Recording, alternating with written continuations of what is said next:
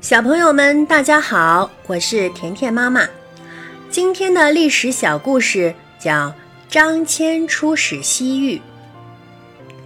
张骞是西汉时期的探险家，他是一个坚强、勇敢又机智的人，很受汉武帝的喜爱。那个时候，大汉的力量还不是很强大，周边有。一个强大的匈奴民族，凶猛的匈奴人经常欺负弱小的大汉和大月氏族。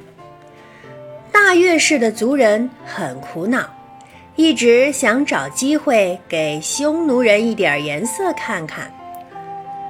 汉武帝知道自己的力量不够，打算和大月氏联合起来对抗匈奴人。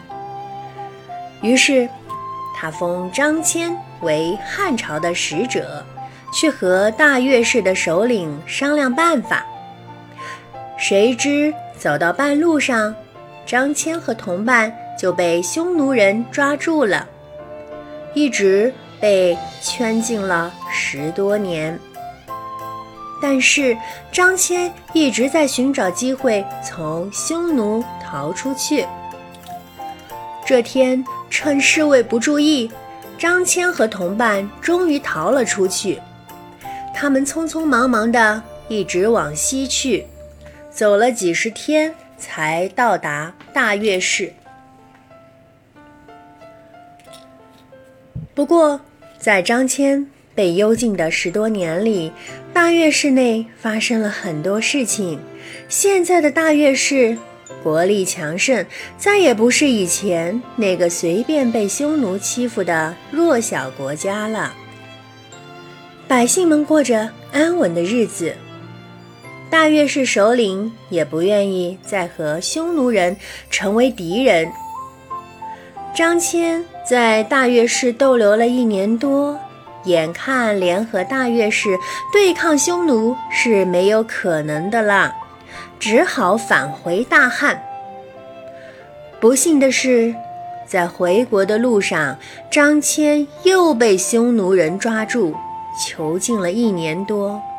后来，匈奴国内发生内乱，张骞才趁机回到了长安。这次出使西域，虽然没有达到原来的目的，但是。张骞带回了很多西域的资料，汉武帝很高兴，给了他很多赏赐。几年之后，张骞第二次出使西域，他先后到了乌孙、大宛、康居、越氏、大夏等国联络感情。经过四年的时间，张骞才又回到了大汉。